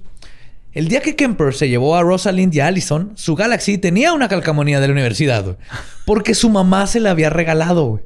Güey, es que... oh, en varios casos pasa, pero ninguno tanto como Kemper. Que me hacen dudar este, de la- Me hacen pensar que existe el destino, que ciertas cosas tienen que pasar, Ah. güey. Porque Kemper es así que tantas veces que lo pudieron haber atrapado, tantas cosas que se le pusieron enfrente, igual que Ujú. hemos visto con otros asesinos en serie, que a veces estos casos digo, tiene que haber algo que está guiando a estas madres, güey, no es posible. Obviamente no, ¿verdad? Pero no puedo evitar pensar. ¿Cómo chingados? Todo esto por ya valió verga, necesitas una calcamonía. Ay, su mamá le A regaló mí se me hizo como una complicidad, güey, más que... No, no, nomás la mamá le dio una calcomanía. Y ah, más bien no dudo que Kemper escuchó y le pidió una a su mamá. Pero Ah, el ya. punto es que su mamá tenía calcamonías porque ahí trabajaba. Era escritora, ¿va? Sí. No, no, la mamá era... o sea, no, la, la abuela era... La abuela la era abuela. la que es cierto. Sí. La mamá era asistente administrativa de... de la Universidad Ajá, de, de Santa Cruz. Ajá. El día que Kemper eh, llevó a Rosalind tenía la calcamonía. Las mató de un balazo en la cabeza adentro del campus. O sea, básicamente ni se esperó. Se subieron al carro y las mató. Esto ya fue odio total de que la pelea con la mamá y fue, dijo, Mal día. ajá, ¿cómo me chingo a mi mamá más? güey?" Ujú. Manejó a casa de su mamá y descuartizó los cuerpos ahí afuera, güey. Los sacó del carro y afuera del carro los estaba descuartizando. Vivían en un dúplex, güey. Los vecinos, él alcanzaba a ver los vecinos en la ventana viendo la tele, güey. Él dijo en una entrevista, si hubiera volteado uno de ellos a la ventana, Me ven. me ve ahí descuartizando a dos mujeres. Nunca voltearon. Por eso nunca volteó por mi ventana. La caja no te quieres hacer cómplice. Sí, qué miedo, güey. La caja idiotos- idiotos- idiotizadora le decían los profes en la primaria. ¿Y por qué no puedes decir idiotizadora, borre? Porque también jugaba videojuegos. Pues las metió al closet. O sea, los pedazos tal los metió a la casa, los metió al closet. Le sacó las balas de la cabeza para que no pudieran ser identificadas, las balas. Y con la desaparición de Rosalind y Allison, Kemper recibió el nombre en la prensa de The Coed Killer, o el asesino de las estudiantes. Después de cometer estos asesinatos, Kemper comenzó a intentar controlar sus impulsos más que antes. Sabía que el detonante a todo era su madre. Sabía que, y cito, no me gustaba el aspecto de matarlas. Era el poseer su cuerpo después. Su psicopatía provenía del rechazo que había sufrido toda su vida. Y siendo un asesino del tipo poder-control, parte de él quería controlar también sus propios impulsos. A principios de abril, mientras manejaba, vio a dos mujeres en el mismo lugar donde había recogido a sus primeras víctimas, Mary Ann Y le dio nostalgia. Así, ay, mira, yo aquí me voy a Más o dos". menos. sí es le como dio recordar como- a tu ex para él, ¿verdad? Así. Ah, no Mi mames. primera vez. Sí. No sé si existe una canción que vaya así, pero de seguro sí. De José José. Ah, sí, güey. ¿Sí? Ah, no, no es cierto. Ah, chicha. Vio a dos mujeres este, el- me- igualitas a Mary Ann Petchy y a Anita Luchesa. ¿Qué? No, nada, dos mujeres, un camino. Prosigue. Y ambas muchachas eran en apariencia un reflejo de ellas. O sea, dijo Kemper en, la- en- en una entrevista, dice, creo que fue la del 91, dice, una era más alta, pelo oscuro, la otra era güera, las dos delgadas. Básicamente eran representaciones iguales. O sea, hasta el mismo Kemper dijo, ¿qué chingados está pasando aquí, güey? Fue acá, andaba randonauting, ¿no? Y lo mató. ¿eh? Sí, mándame un recuerdo feliz. En temporal va, güey. Ay, güey. Pues Kemper la recogió y ellas le pidieron aventón a otra universidad. El camino que pedían pasaba justamente por donde llevó a sus dos primeras víctimas a su muerte, güey. Y justamente por el, por el lugar aislado. Chicas? Tengo un déjà vu bien, cabrón. Se lo llama Kemper. De hecho. y Kemper sabía esto y decidió tomar otra ruta, güey. Dijo, no, güey. Sí, o sea, si paso por ahí, no sé si me pueda controlar, güey. Todo esto es el, esta, este a mí me pasa lo mismo, pero cuando paso enfrente de una taquería, güey. a veces tomo otra ruta porque, bueno, si paso por ahí, me voy a chingar dos órdenes. Aquí era, si, si, paso por ahí, me voy a chingar a estas dos mujeres. no, Francisco, no me digas que están las dos por uno. No, Francisco. Ajá. Dos con todo, Francisco. Sí, me ha pasado por ahí. Cuando toma la otra ruta, las mujeres comenzaron a ponerse visualmente nerviosas, obviamente, por el cambio. Lo que no sabían es que si Kemper las hubiera llevado por el camino que ellas querían, probablemente no se, hubieran no se hubiera podido controlar y hubieran terminado en su cajuela. Kemper, a pesar de sacarles un susto, las dejó justo donde ellas necesitaban llegar. Y ellas quizás nunca supieron lo cerca que estuvieron de morir no seas mamón. Sí, güey. Ahora sí, güey. Es destino. Te digo. Verga, Como que aquí le puso todo esto y Kemper de Tomás logró no hacerlo y las soltó. Las asustó bien cabrón. Pero lo que ya no saben es que las asustó con tal de no matarlas, güey. Sí. No seas mamón, güey. las dejó ir. Pasado de Las dejó ir, güey. Y ese día Kemper decidió que esto tenía que detenerse, güey. Dijo, esto no es forma de vivir. O sea, todo ese estrés que tuvo y el estarse deteniendo que detener, dijo, ya no. Y sabía que la única forma de hacer esto era atacar el problema en su raíz. O sea, su, mamá. El 2 de abril de 1983, la policía fue a casa de Kemper a revisar una Magnum 44 que había comprado, güey, porque se le hacía que la 22 estaba muy chiquita. Güey ya que la policía había buscado en los récords al recibir la gestión por parte de la tienda de armas, porque fue Kemper a comprar armas y luego te hacen el background check que le llaman, ¿no? Te, revisan que no tengas antecedentes. Para ver si te la puedes. Se los dieron y se les ocurrió a la policía buscar poquito más y la policía se dio cuenta que, porque la policía sí puede entrar más a los archivos, que tenía el, los antecedentes de haber matado a sus abuelos. Ese pequeñito ah, detalle, ¿se acuerdan de ese detallito? Oye, pero mira, todos cometemos pendejadas a los 15 años. O sea, Sí, sí. Dijo este mero, Yo no quiero ese proceso porque estoy enojado ahorita. es, que quiero mi pistola ahorita porque estoy enojado ahorita. Ya después se me va a pasar. ya no lo necesito. pues este... Aún así, la razón de la visita no era porque fuera este sospechoso de algún crimen ni nada. Era nomás porque se enteraron que tenía el récord de matar a sus abuelos, que estuvo en un hospital psiquiátrico. Y nada más por protocolo fueron a quitarle su pistola en lo que revisaban más su expediente, güey. Para esto, cuando Kemper les enseña su closet, ah, porque cuando llegan, Kemper sabe que los hoyos tal vez sepan que es de la 22. Ah, eso te iba a preguntar, güey. O sea, pueden eh, saber qué calibre o qué arma es por la circunferencia de la bala. Depende, depende de cómo está. Ajá. Depende de si, está el hoyo clarito. Ajá. Más o menos se puede saber el tamaño. Mientras no destruye el hueso y no, pero sí se puede reconstruir. Va, qué chido. Con la bala de sentido, pero sí. Entonces, Kemper cuenta que cuando llegó el policía, él dijo, verga, o sea, tenía un chingo de pistolas, güey. Cuando dijeron, venimos por lo de la pistola, el Kemper así de que, ah, no, pues la, la grandotota, ¿verdad? Un pistolón. Y al policía le dijo, Simón, la 44. Y el vato, porque si venían por la 22, tal vez es porque han encontrado que usé una 22, pero se la jugó, o sea, les preguntó para saberlo. Cuando dijeron que era por la 44, ah, Simón, los lleva al closet y dice, también tengo este rifle. En el closet está una caja con la bolsa de una de las víctimas y varias identificaciones. Con sus pussy pockets. sí, güey. Kemper les dio la pistola, se rió con los policías. y nunca sospecharon que el gigante gentil pudiera ser un asesino y nada más le confiscaron su arma, güey. Así de cerca estuvo, güey. Si hubieran revisado el carro, tenía más pistolas ahí, este, bolsas, esposas, sangre de cuando las había matado, todo eso, güey. No. Es que se te baja así la sangre, ¿no? Pero Kemper mantuvo siempre la calma y lo ve así. ¡Ah, pinche Kemper! ¿Cómo que tu madre, güey? No tienes un cadáver atrás en la cajuela de pura cagada, ¿verdad? estoy mamando, güey, estoy mamando. ¿Qué es tu madre, güey? Nos vemos en el bar.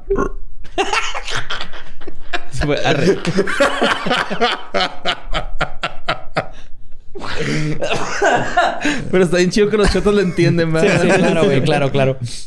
Pues, pero lo que sí es que este incidente puso paranoico a Kemper. Y el 20 de abril decidió que todo tenía que terminar, güey. Entonces, ¿cómo puedes evitar ponerte paranoico por ese tipo de cosas? No. No matando. No matando. No, sí, fácil, güey. Ed Kemper estaba dormido cuando llegó Clarnell, ebria de una fiesta, güey. Kemper se, levantó y fue a verla, güey. La encontró leyendo un libro. Y antes de que pudiera decir algo, Clarnell le dijo, y cito, no me digas, quieres hablar y me voy a tener que pasar toda la noche platicando. Con eso lo recibió, güey. Esas serían las últimas palabras de Clarnell, quien tenía 52 años. Kemper esperó a que su mamá se durmiera esa noche y dijo, y cito, sabía que le iba a matar. En cuanto le dijo eso, güey. Mm, sí, güey. No soy una lagartija que salí debajo de una roca. Salí de su vagina. ¿Así dijo? Así dijo, refiriéndose a que le lastimó sus sentimientos por última vez, ¿no? Así de que, no, ¿por qué me trata así, güey? Ella me hizo. Pues tomó un martillo y la mató golpeándole en la cabeza y luego le, la cortó la cabeza. Tuvo irrumación con ella o practicó irrumación. No sé cómo se dice. No sé si es deporte.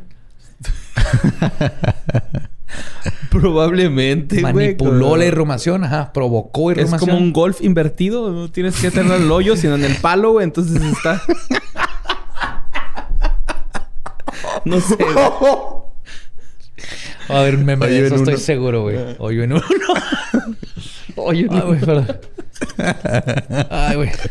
Ya, sería uno en hoyo. En vez de hoyo en uno. Hoyo en uno. ah, güey. Después abusó sexualmente del cuerpo, güey. Y esto era, no me acuerdo dónde leí. Esto se los voy a decir así nomás por afuera. No tengo la cita, pero yo me acuerdo mucho tiempo que él, cuando estaba haciendo esas cosas le dijo a la mamá algo así como, ah, no pudiste tener sexo por mi culpa por siete años, pues ahora vas a tener sexo. No encontré la cita exacta. No sé si me lo inventé, pero según yo, esa fue algo. Si alguien tiene la cita exacta del libro o algo, creo que es lo que dijo. Si no, pues no, pero no lo tomen como cita. Esa parte, pero es algo totalmente que Kemper diría, güey. Mínimo lo pensó. Mínimo lo pensó, güey. Ahorita que dijiste ese pedo, o sea, tuvo irromación y luego agarró la cabeza de su mamá y le puso el pene en la boca. Ajá. Y luego se cochó también el cuerpo. Sí. Y obviamente esto no es sexual, ¿eh? O sea, en este tipo de personas como Kemper, el sexo es nomás otra forma de control. Sí, nada más es así como para humillación. Humillar, exacto. O sea, él mismo decía, o sea, no era el, sexo en sí, no era algo, no es como un asesino de, lujuria. Sí, de hecho en la, serie dice eso, ¿no? Sí, es que no era... No era un pedo de sexual, güey. era un pedo para humillar a mi jefa, güey. Humillar a mi jefa y las otras era el control. Ya las tengo, no me pueden... No sabía ni siquiera tener una cita, ¿no? Y aquí es ya no me tengo que preocupar, tengo aquí una persona conmigo. Pues después de todo esto, puso la cabeza en la cómoda y le gritó por una hora. Creo que eso, fue buena. Esa es buena terapia. Se desahogó. digo, no digo que lleguen al. Pero creo que aplicó una terapia. No, pero agarra un cojín y le pones una foto a tu mamá y le gritas un rato y ya. Él hizo algo parecido. Pinches batazos. No le pones un cojín en la cabeza de tu mamá y luego le gritas un rato. Pero es diferente. para los psicólogos que le tocó, uno hubiera dicho así que no, sí, eso se llama terapia. digo, le está tratando de mejorarse. De Recomendamos que vuelva a salir. Ya. Te dan estos tubos que es para aprender a nadar, para pegarle a, tu jefa, ¿no? tu jefa. Te odio, mamá.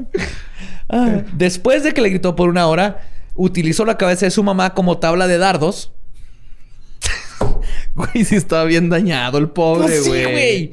Y luego destrozó la cabeza con un martillo, güey. Sí, sí, a huevo, güey. Le removió la lengua y la laringe, los cuales tiró en el procesador de comida de la cocina. A los que no sepan, son los como licuadora, trituradora, de basura, de comida que va, que es una licuadora en el. Se usa mucho en, el gabacho, ¿no? es que en el gabacho es bien común. Ajá. Por eso. Aquí se lo tiras a los puercos. Ajá. Y al perrito. Y... Sí, allá lo echan todo en, el, en la tarja y le picas. Y, hay una licuadora en. Aquí se lo echan a los esquites, ¿no, güey? la pata de pollo, el pescuezo, Ay, todo eso. güey. o sea, la pata de pollo. Pues echó eso ahí, güey. Pero la laringe resultó ser demasiado cartílago para las navajas y brincó del procesador. Y cayó de nuevo adentro de la tarja. Wow. Kemper pensó y cito, se rió y dijo, esto es apropiado. Toda la vida gritándome y chingando. Tiene sentido. Ahí sí se la doy a Kemper, ¿eh? Sí, güey. Ese fue buen punchline, güey. Sí, ah, dentro de todo. Pero, eh. pero el chavo, güey. Cuando soy Ed Kemper, una vez se han tenido sexo con la cabeza de su mamá. ¿No les pasa que avientan la laringe de su jefa? y no le brinca, claro, pues siempre me está chingando, ¿eh? Oye, ahorita que dijiste lo de martillar la cabeza, güey. Siento como que el güey estaba realmente emputado claro, y no, no sea cómo saciar su puto enojo. No, no, no. Y, me imagino que después de martillarla ni siquiera sació ese puto coraje, güey, de... Claro, no. Es que es lo que ganas de más. Exacto. Es lo que le pasa a los asesinos en serie. O sea, tienen... Sí, la mamá fue el problema, pero matar a la mamá no iba a solucionar porque ya es un proceso que ya se implantó en la mente. Es encerrarlo y lo es un tratamiento larguísimo. Pero en su idea era, si la mato, ya. Ya se me quita, Es como un alcohólico que dice, ah, nomás tengo que deshacerme de, las, de las botellas de adentro de mi casa, ¿no? Y luego llega la problema. y el cigarro. Y luego pasa, ajá, porque es un problema de adicción a otras cosas. No es el alcohol en sí, aquí era la mamá. Sí, ella fue la causante de este tipo de personalidad, obviamente. Pero el matarla no lo ibas a hacer. Entonces hizo todo lo que pudo antes de... De, pues, que ya no le quedara más que hacer de...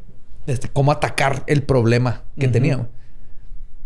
Después de todo esto, escondió el cuerpo de Clarnell en el closet y se fue al bar a pistear.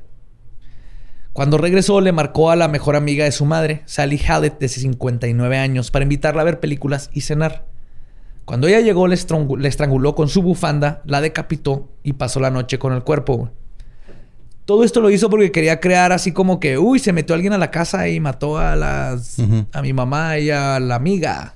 Porque si estaba nomás la mamá, tal vez de chaval. Sí, todavía estaba pensando así como que cómo va a salir con la mía. El pendejo no estaba para nada, Kemper. Al día siguiente guardó ambos cuerpos en el closet y huyó en el carro de. Dije carro. Auto de Hallett. Por tres días seguidos, güey. Se estuvo metiendo cafeína. ¿Sí va? ¿Sí estoy dicho carro, güey? Hemos dicho carro un chingo de veces aquí, güey. O sea... Sorry, güey. Creo que nunca hemos dicho coche. Porque no tiene sentido. fuera de Ed, fue. Coche es lo que hizo Ed Kemper con su, la cabeza de su mamá, güey. sí. Y carro viene de car, entonces está bien dicho. Es más, es más apropiado. Más apropiado. en este momento. En este momento, sobre todo, sí. Pues, usando píldoras de cafeína y así, manejó por tres días seguidos. Psicológicamente sentía que había acabado su misión. Se había deshecho el problema de su vida. Pero al mismo tiempo, Kemper seguía siendo un niño asustado que no sabía qué hacer sin su mami, güey. Mm. Sigue psicológicamente atado a la mamá, güey. Como Psycho, como la película de... Ah, Psycho. con sus hermanas, ¿no? Pues no, es que no, no es la mamá, güey. La mamá es la mamá. Ay, pero yo, por ejemplo, a mi hermana mayor le veo de repente con mi mamá, güey. O sea, tu mamá no te hace dormir en el sótano. Ok. y a su vez tu mamá te hace así tu caldito de pollo cuando estás buen punto. Sí, sí, mamá sí me quería. Ese es el punto. Entonces, lo que hizo es que... Ah, porque aparte iba oyendo el radio y todo. Y además no, no, habían descubierto el cuerpo de su mamá. Había dejado una nota donde este, le puso que ya me voy, tengo prisa. No sufrieron. Bueno, a la, a la, a la amiga. Ah, ok, ok. No sufrió, quién sé qué, para la, para la policía, pero cuando no lo encontraban, Kemper estaba así de. Una parte de él también era de que, ah, cabrón, ¿por qué no lo han encontrado? Como que ahí decidió, ya si me atrapan, chinga su madre. Pero no lo atrapaban y también parte fue su ego, porque son sociópatas que también necesitan la atención. Especialmente Kemper, güey. Le fascina a este cabrón la atención. Sí, de, hecho, hay una parte en la serie de Mindhunter donde este güey dice que los asesinos en serie ah, se dejan atrapar de cierta forma, ¿no? Unos. Pero, o sea, este güey sí lo recalcaba en la serie así como de que, güey, una sesión en serie nunca lo vas a atrapar hacia las peladas. Ese güey va a decidir cuándo lo vas a atrapar. A unos, eh, pero sí, a la gran mayoría los atrapan sin querer. Mm. Porque la cagan. O por algún error o por pura pinche suerte, güey. Sí, eso más bien es parte del ego de la sesión en serie que se ah. cree más chingón ah, que quien lo persigue. Y para ponerle caché a la serie, ¿no? Me imagino. También. Ajá. Sí, porque si yo me fui con ese pedo, güey, con esa finta, ¿no? Pero entonces lo que decide Kemper es que él le marca a la policía de Santa Cruz y le y confiesa el asesinato de su madre y de las otras chicas. El oficial que contestó creyó que estaba jugando y le colgó, güey. Entonces volvió a marcar, güey. ¿Qué onda, güey? Que este, acabo de matar a mi mamá. Eh, bueno, estoy jugando, güey. Mira, el, el, el oficial. ¿Irra qué? ¿Irragua? ¿Qué es eso?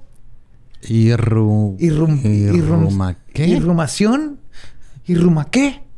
Te va a colgar. Le colgó, marcó de nuevo y ahora pidió hablar con uno de sus amigos del bar Jury Room, el oficial Jim Connor. Quiero hablar con el gerente. es que me traes al gerente porque no me creen que acabo de tener sexo con la, cama, con la casa de mi mamá y esto es importante. Quien se estuvo en línea con Kemper, en la línea con Kemper, hasta que uno de los oficiales visitara la casa de Clarnell y verificara lo que Kemper estaba diciendo. Cuando lo hicieron, Kemper fue arrestado y luego transportado a Santa Cruz. Este tiempo está platicando así con. ¿A gusto? Ah, sí. Sí, pues con su compa que con el, con el Friendly Nuisance, ¿no? Con el güey que chingaba Mm, poquillo ahí en el bar. Durante el camino, Kemper comenzó a platicarles todo lo que había hecho con lujo de detalle a los oficiales. Hasta que le dijeron que por favor se callara la chingada, güey. Porque así de que, güey, ya, güey, no queremos saber enfermo. lo que hacías con cabezas y le decís, ya, cállate la face. Cuando le preguntaron que por qué se entregó, Kemper dijo, y cito, el propósito original se había ido. No estaba sirviendo a ningún propósito físico, real o emocional. Era solo una pérdida de tiempo. Emocionalmente no pude manejarlo por más tiempo. Hacía el final ahí y comencé a sentir la locura de todo el asunto. Y en el punto de casi agotamiento, casi colapso, simplemente dije a la chingada con esto y lo dejé todo. Por eso se entregó. Kemper fue encontrado culpable de ocho casos de asesinato en primer grado y recibió ocho condenas de vida consecutivas a pesar de que él pidió la pena de muerte. Sí, o sea, una condena de vida por Ajá. cada asesinato. Pero son consecutivas. Ajá. O sea, se, no se Sí, suman. o sea, si le dan cuatro, las- son 400, ¿no? Por así decir. No, acá no. Consecutivas es que, depende- no se suman. Sí, es que, por ejemplo, hay unos de que te dicen que todas las, las condenas empiezan a correr el mismo día. Esta no, o sea, si hubiera... Si güey fuera un gato... ¿Saldría a los 100 días? No, no, ¿Los si, 100 años? si fuera un gato y se, Y se muere, muere ya o- puede salir. Ajá. Pero luego, o sea, eso quiere decir que cumplió la primera. Entonces tiene que morir ocho veces. Ah, ok, ya, ya, Ajá. ya, ya, ya. Sí, porque luego lo que pasa es de que a veces cuando te, eh, te imputan varios cargos, te- la sentencia depende cómo te la pongan. Puede ser que se suma toda y empieza a correr desde el mismo día. O cuando una se termina, empieza la otra. Ya. Ajá. Sí, o sea, hay una que te dan. O sea, son cinco cargos, pero en total vas, van uno con el otro. Entonces tienes tres de uno, dos de uno, cinco de otro, ocho de aquel. Entonces, más Ajá. bien es cuando llegas a ocho, los demás ya los cumpliste junto con la de ocho. Ujú. En lugar de, hay veces donde te dicen, ah, sí, son dos, más ocho, más cinco, más. Entonces son 30 años. Esa es la diferencia. ¿Te acuerdas que hubo un caso de un güey que mm, como que falleció por un instante? En la Ah, Ah, sí. ¿sí? Ajá. Eh, o sea, por ejemplo, si él hubieran sido dos condenas, hubiera muerto, o sea, muere. Y le hubieran dicho, ah, chido, ya cumpliste una. Pero van las otras ocho. Ajá, Exacto. Ya, va. exacto. Perfecto. Este, perdón, hacia, ah no, me quedé con la cita, perdón. Kemper lo encontraron, este, culpable y en la cárcel se convirtió en un pr- prisionero ejemplar, güey. De nuevo, o sea, igual que a Sí, muchos le asesinos en serie les sirve la estructura. Sí. les sirve todo esto, güey. Era un prisionero ejemplar, güey. Grabó cientos de libros para sordos. Hmm. Sí. Este estaba encerrado en la misma cárcel que Charles Manson y Herbert Mullin. Mm. ¿Y se hablaban o...? Imagínate ver... Va a meter tu pinche zapato, cabrón. Y ahí adentro va a ser un culto. Va a ser un culto entre tu zapato, culero. No, vete a la verga. Imagínate esos dos juntos, güey. Güey, sería como la Enorme. caricatura... Ay, te lo trato chiquito, La caricatura de dos perros estúpidos, güey. dos perros tontos. Kemper y Manson, güey. El que pinche Kemper. Vamos a hacer un culto, pinche Kemper. Tira huevo, cabrón.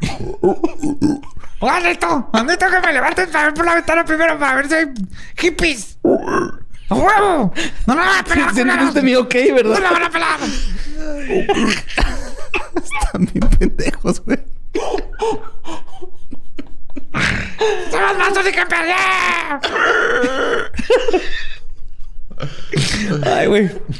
Ah. O sea, grabó libros para sordos. Este, lo, aplicaba exámenes a otros prisioneros, todo ese pedo. Güey, quebré a Lolo, güey. Esto es un logro para mí, güey. Velo, güey. Ya. A huevo, güey. Ya chingué, güey. Velo, está rojo, güey. Lo quebré, güey. Lo, lo quebramos, güey. ¡Vamos, pinche camper! ¡Eh! ¡Eh, camper! ¡Camper, méteme la bolsa de tu, de tu camisa, cabrón! Es que ahí vienen, ahí vienen unos negritos y me quieren matar, güey. ¡Vámonos, cabrón! ¡Vámonos! ¡Vámonos, pinche camper! Quebramos al Lolo, güey. A huevo, güey.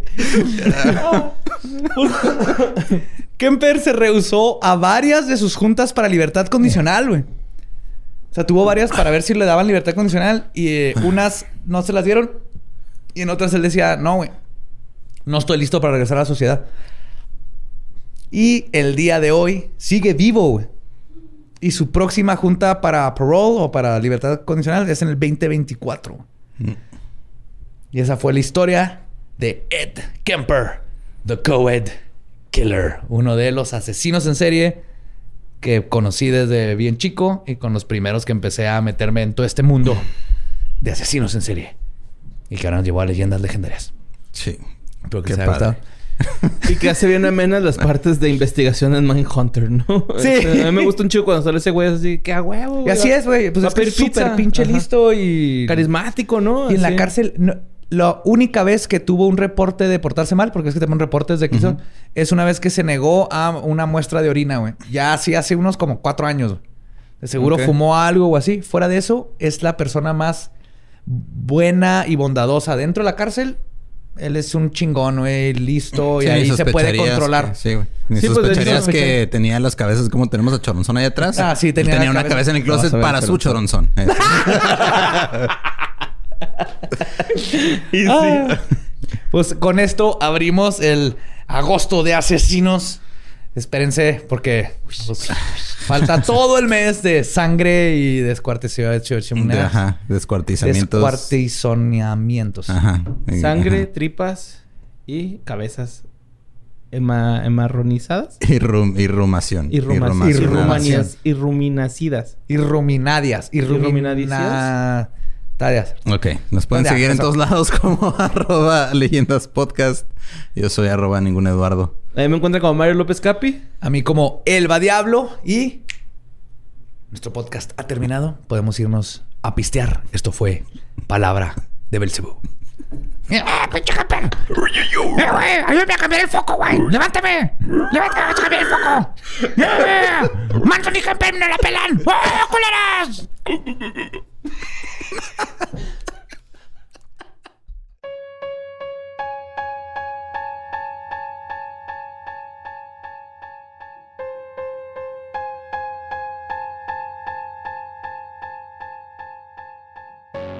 Y ese fue Edmund Kemper. Este. Haciéndole la, la bienvenida. La. ah, eh, no, ¿cómo se dice? Este. Látigo. No, cuando cortas la. El cordón para. Para. El, cuando es el primer día que abres tu tienda de colchones.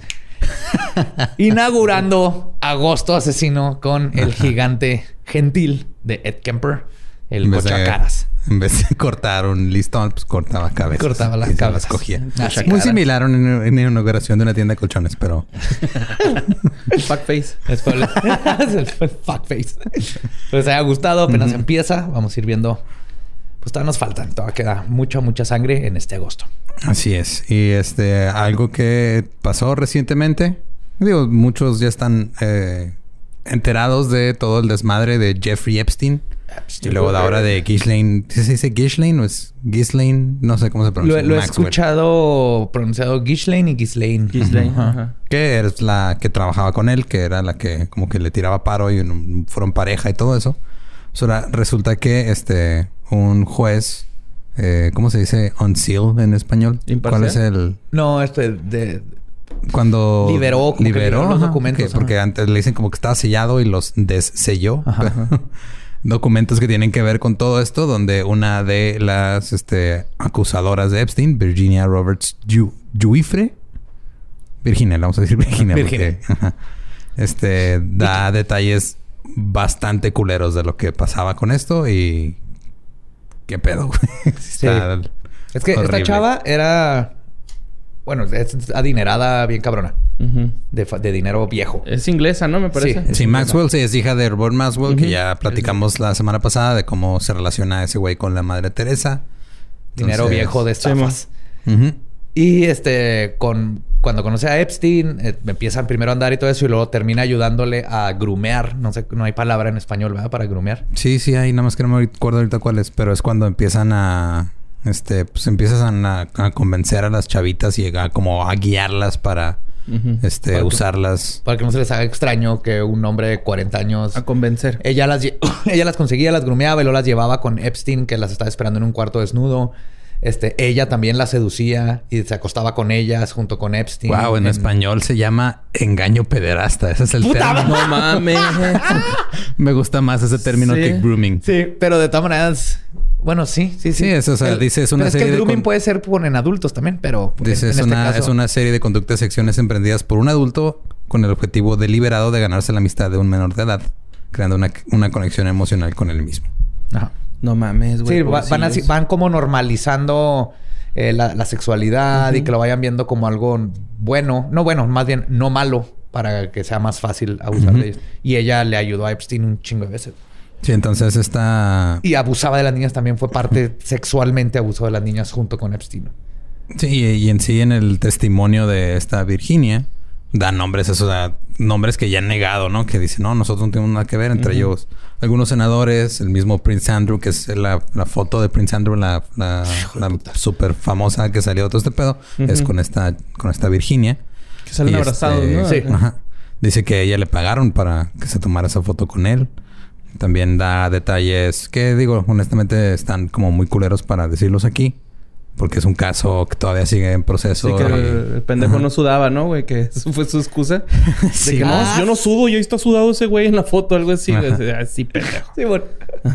sí, fue su excusa. Este, pero sí, de, de hecho, se dice ella, en general, lo que dice son detalles, así con nombres y todo, de, cómo Maxwell y Epstein eh, la, pues, lo obligaban a tener sexo con, con personas que, pues, que no tenían nada que hacer teniendo sexo con eh, adolescentes. Y Maxwell tenía un librito negro, Black Book, con, con, con muchos nombres de gente poderosa y así, que esto se va a poner bueno. Porque primero se echaron a Epstein y ahorita no creo que se vayan a echar a, a este Maxwell porque se vería ya ultra mega sospechoso, pero no sé qué estén planeando porque si van a caer o deberían de caer gente hasta Trump está ahí embarrado. Sí, de hecho estuvieron circulando un, un artículo que era de una, de una, una página tipo de forma, pero gringa. Y hubo personas que se la creyeron, que decían que iban a, a, encerrar a Maxwell en una celda sin cámaras y sin guardias por su salud mental o algo así. Es no, pero bueno. Sí, ya quisieran. Eh, y también esta Virginia, su caso se, se arregló, se tuvieron, llegaron a un acuerdo en el 2017, pero ella quería que todos los registros y su testimonio y todo se hicieran públicos. Entonces, por eso ya. Ah, lo que peleó para que lo que peleó. para que la gente pudiera tener acceso a esta información y ya pudieran tener nombres y detalles y todo de lo, todo lo que tuvo que sufrir ella por ah, culpa de qué valiente, güey. Pinches pervertidos de Sunshine va, güey. qué valiente. También ella se la está jugando bien, cabrón. ¿no? Sí, güey, la neta sí. Porque cuando te metes con ese tipo de personas... Sí, güey. Es, de muerto. Poder. Ajá. Ajá. muerto.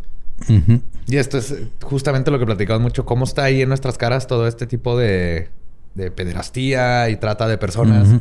Y tiene que ver, está ahí afuera casi en el público con gente de renombre, con príncipes. Y no es un Pizzagate allá con símbolos súper escondidos o este Wayfair vendiendo muebles caros porque significa que es un niño.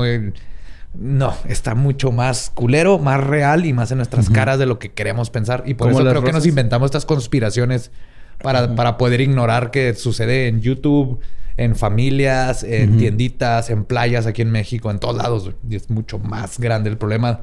Y entonces es más fácil como seres humanos decir Sí, sí, hay toda una conspiración satánica, Illuminati, que se comunican. Este, si pides una pizza grande de Little Caesars con pimentón, significa niño de seis años. Y es así, no, güey, no es tan complicado. Abre los ojos y ahí está. Y estar pendientes. Una de las cosas que más me llama la, atención de la historia de Virginia es dónde conoció a Maxwell Epstein. En un antro, ¿no? No, güey. En Maralago. Mar-a-Lago es una propiedad de Trump. ajá, sí, que es una isla, ¿no? Es, un, pues es este, un resort así. No, es un de golf. un hotel y de golf, y todo. Ah, es donde lleva todo. No, el de Epstein era el que es como una isla, ¿no? Sí, sí, pero lo que voy a decir es esta Virginia cuando conoció a, a, Maxwell y a Epstein, ella tenía 16 años, estaba trabajando en Mar-a-Lago. Este, y ellos iban muy seguido ahí. Y ahí fue donde la agarraron y se la llevaron a hacer cosas horribles. No mames. Con Trump. Pero ya conocemos a Trump. Pero bueno, este... Mierda. Si quieren saber más de Trump, están los episodios del Dolop. Ajá. Es probable que aguanten más este episodio que pasó hoy que aquellos dos, pero... Totalmente. Yo lo aguanto mil veces más. sí. Kempi tenía un, pedo mental por un abuso. Trump nomás... No era placer. No, no se merece absolutamente nada. No era placentero, güey. Ese güey nunca en su vida, güey, se ha comido un taquito de frijoles, güey. El Trump, estoy seguro, güey. Estoy seguro, güey. que, no, güey. Claro. Nunca, ¿No viste cuando estaba comiendo comida mexicana? No. Casi como una madre de Taco Bell. Ay, no, güey. Sí, que nada contra Taco Bell. Está, bien rico, pero no es comida mexicana. Es Tex-Mex. Pero para Trump hasta salió diciendo así como... Ay, sí, me encanta la comida mexicana porque creo que crea un 5 de mayo. Estamos festejando el 5 de mayo comiendo algo tejano. Ok. Sí. sí, sí, Eso hizo Trump. En fin, este, van a seguir saliendo más casos, más detalles. Si no saben la historia de Epstein, este, hay un documental Netflix que explica muchas cosas. Este, y está fuerte, güey. También hay un podcast que se llama The, Mysterious Mr. Epstein. Son nomás como ocho episodios. Y es de Wondering, ¿no? Sí.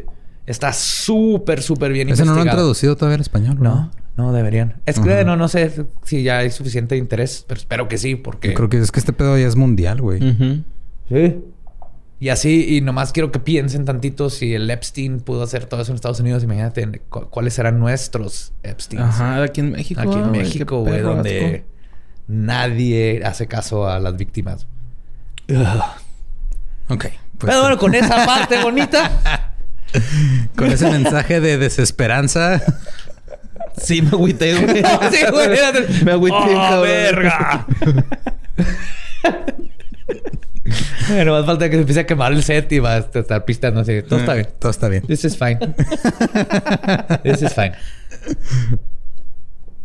Sí, bueno. Pues, nos queremos un chorro.